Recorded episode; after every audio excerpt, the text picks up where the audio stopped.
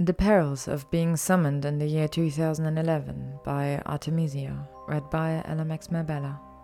Summary Voldemort has been stuck in limbo for an unknown length of time, but finally he finds a way to escape back into the world of the living.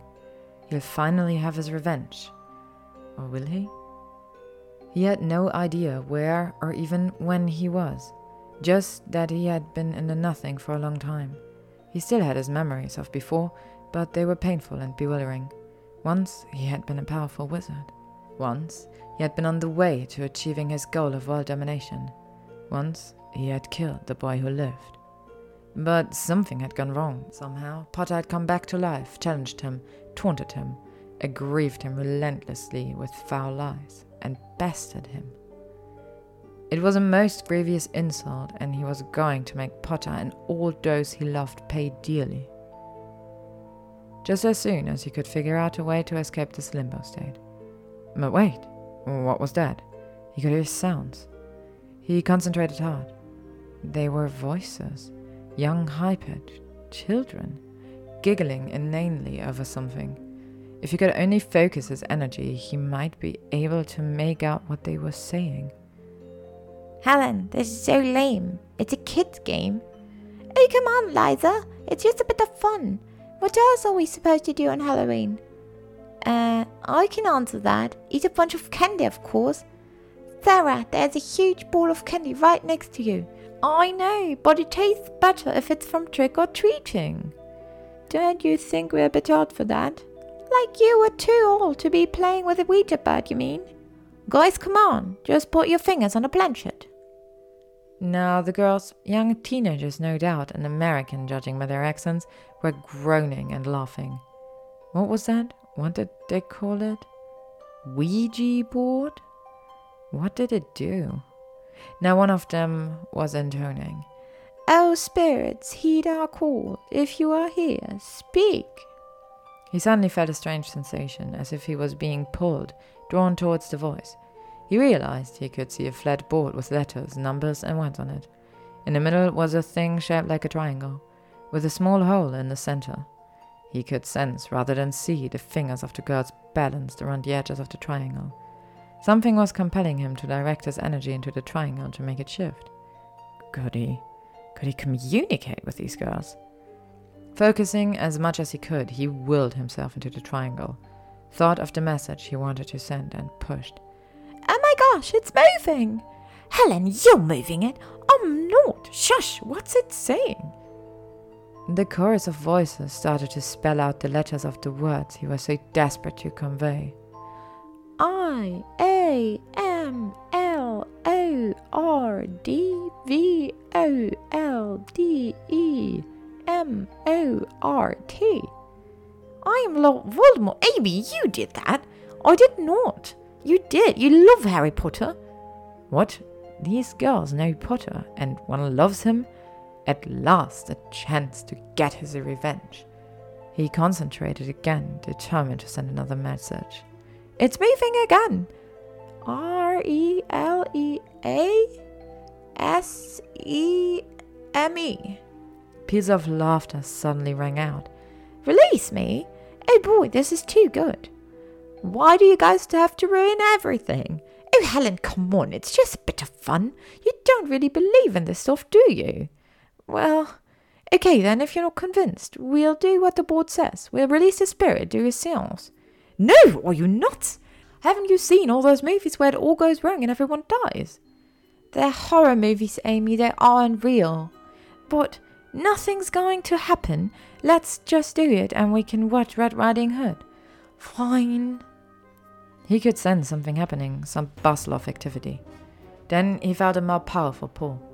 There was a ritual circle, and it was imbibing him with energy, with essence. It was pulling him forward. Yes, he surged towards the growing shapes, forcing himself into being once again. All around him, gasps of disbelief. The circle had broken, but that didn't matter. He was back. He could feel it. He had limbs again, eyes, a mouth, he focused on seeing, and shapes swam before him, solidifying into a group of awestruck girls.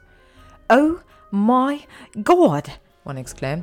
It actually looks like Lord Voldemort. I knew it was you who moved the planchette, Amy. It looks just like in the movies.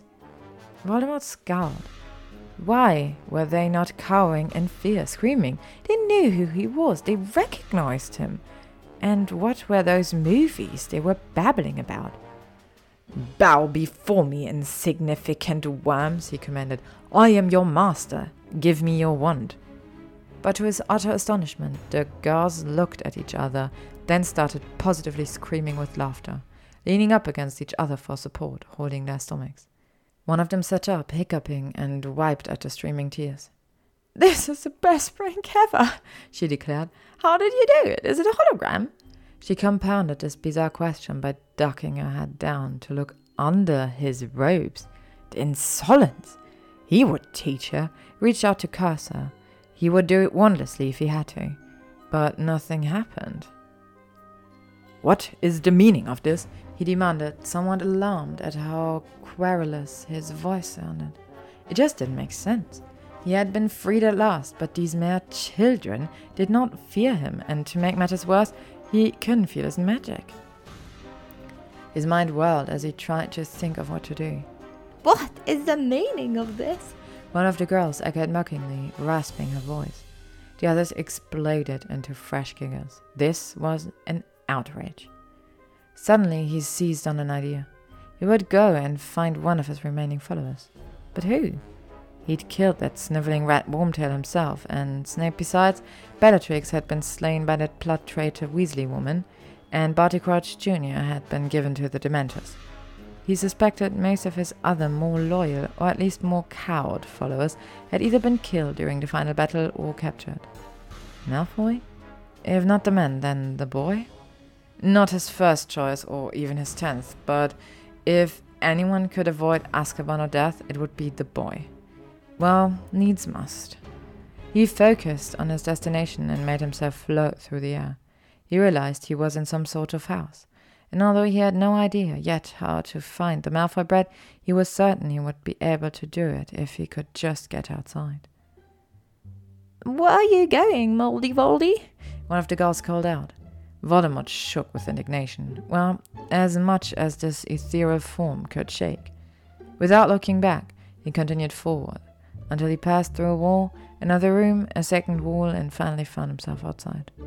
It took a moment to realize there were many people milling about, and what was worse, he was quite certain they were muggles. He thought the awful girls inside must be muggles too, given their complete ignorance of his might and power. But then again, they knew who Potter was. How? Was the statute of secrecy dissolved? Did muggles know about magic now? He shuddered with revulsion at the thought. Glancing round, he realized many of the muggles seemed to be wearing disguises of some sort. He frowned in confusion for a moment before remembering that one of the girls, before he had been called into the triangle, had mentioned Halloween, candy, and trick or treating. That must be the reason. They were all American after all. But still, something wasn't quite right. He focused, trying to make sense of costumes, before he realized that they were dressed like him. Black robes, a smooth hat, pale skin, slits for a nose. Were they ridiculing him? He, Voldemort, the Dark Lord, the mighty, most powerful dark wizard in the world? How dare they? He would avada them all just as soon as he found his wand and figured out how to call his magic again. But for now, he would make them take off those deeply offensive costumes. He focused as hard as he could, willing himself into a slightly more solid form, then shuffled over to a small child wearing his likeness. Take that off, you filthy muggle! How dare you disparage me! The child flinched back, but the adult with them stepped forward. Hey, you pervert! Get away from my kid before I kick your ass! He turned to glance at the other muggles wandering about and raising his voice called, Hey everyone! This pervert tried to grab my kid! Voldemort realized with mounting alarm that he was in a very large crowd of muggles, and they had malice in their eyes as they closed in on him. Willing himself ethereal again, he hurriedly floated through them, causing those he passed through to gasp, shudder, and shriek. Free of the mob, he continued on, looking around for anything that might give him a clue as to how to contact Malfoy, or indeed any of his followers. The crowds thinned as well, and eventually he found himself in a secluded, shadowed place that appeared to be some sort of park. He heard voices up ahead and floated cautiously towards them. Under the glow of a streetlight, he saw a flash of light blonde hair standing in a small huddle of perhaps half a dozen youths and felt triumphant. He had found the Malfoy boy. He would be made whole again, and he would get his wand, and he would return here and wreak havoc on all those who dared to offend him tonight. Malfoy, I command you, come and kneel before me, he ordered. The youth turned around, and Voldemort was hit with a feeling of crushing disappointment. It wasn't Malfoy after all, but the sneer that appeared on the blonde's face was decidedly Malfoy-like.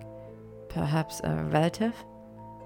Your master has returned. Fetch me my wand, he said, trying to sound authoritative. The youth scoffed. Look at this old fart, the blonde one said. He's shit faced. Got any money, old man? Another asked, advancing on him menacingly. What's with your ugly face? A third added, smiling in a decidedly mean way.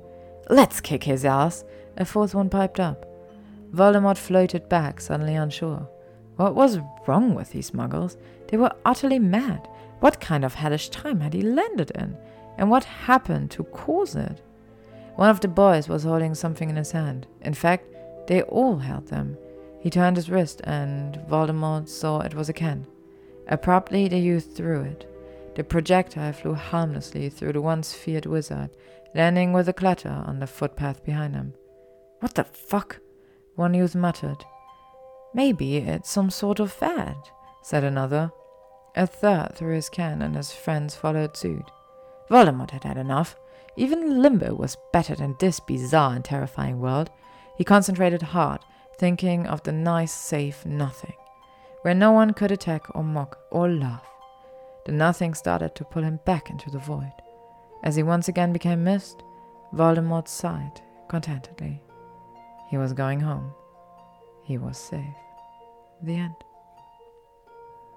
Thank you for listening to The Perils of Being Summoned in the Year 2011 by Artemisia.